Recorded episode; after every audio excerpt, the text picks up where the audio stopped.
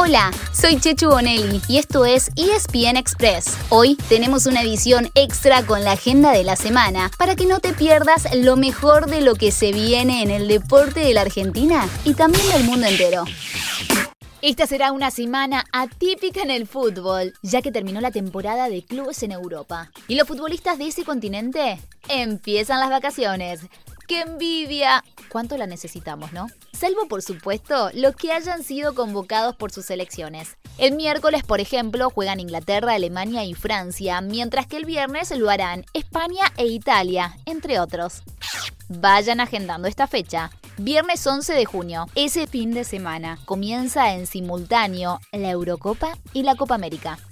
¿Copa América dijimos? Sí, pero en una sede distinta de la original. El domingo a la noche la Conmebol anunció que el torneo no se hará en Argentina. Y como antes se había bajado Colombia, el torneo que originalmente tenía dos sedes se quedó sin ninguna. ¿Dónde se jugará entonces? Se habló de Chile, Paraguay, Estados Unidos, Qatar, Israel y hasta de la cancelación, pero finalmente en una reunión de emergencia el lunes a la mañana, Conmebol decidió que el torneo se haga en Brasil y mantuvo las fechas de inicio y finalización.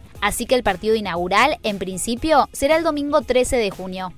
De cualquier manera, las elecciones sudamericanas tienen otro compromiso en los próximos días. Y es uno doble por las eliminatorias rumbo a Qatar 2022, con una fecha este jueves y viernes y otra el martes siguiente. Argentina, segunda detrás de Brasil, enfrenta a dos rivales complicados que además necesitan sumar porque están fuera de zona de clasificación. Primero recibe a Chile este jueves en Santiago del Estero y luego viaja a Barranquilla, Ave María, a enfrentar a Colombia. Aprovechamos para contarles que habrá dos compañeros de selección muy amigos que ahora también usarán la misma camiseta el resto del año. Hablamos de Lionel Messi y de Sergio Agüero, ya que el Barcelona anunció la contratación del Kun por dos temporadas. Otro tema para que estén atentos es el sorteo este martes de dos copas, por un lado la Libertadores y por otro la Sudamericana. En cada una de ellas quedan 16 equipos y se definirán tanto los octavos de final como todo el recorrido rumbo a los partidos decisivos, que este año serán ambos, en noviembre y en Montevideo.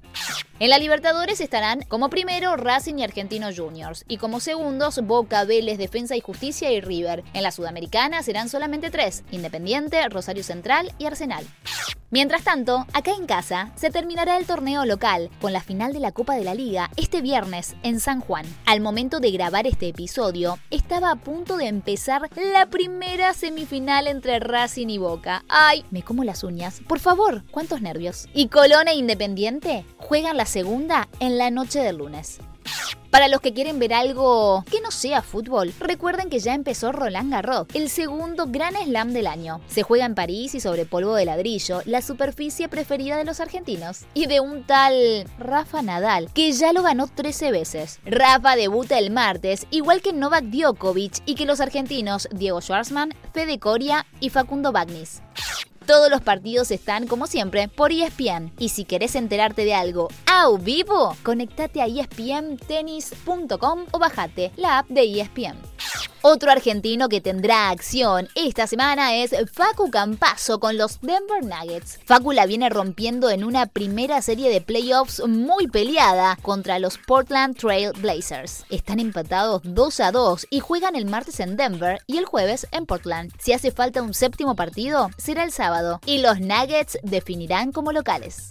Y así llegamos al final de nuestro episodio de hoy. Soy Chechu Bonelli y de lunes a viernes te traigo las noticias deportivas más relevantes para que arranques el día muy bien informado. Te espero en el próximo ESPN Express. Y no te olvides, dale clic al botón de seguir para recibir una notificación cada vez que haya un nuevo episodio disponible. No te vas a arrepentir.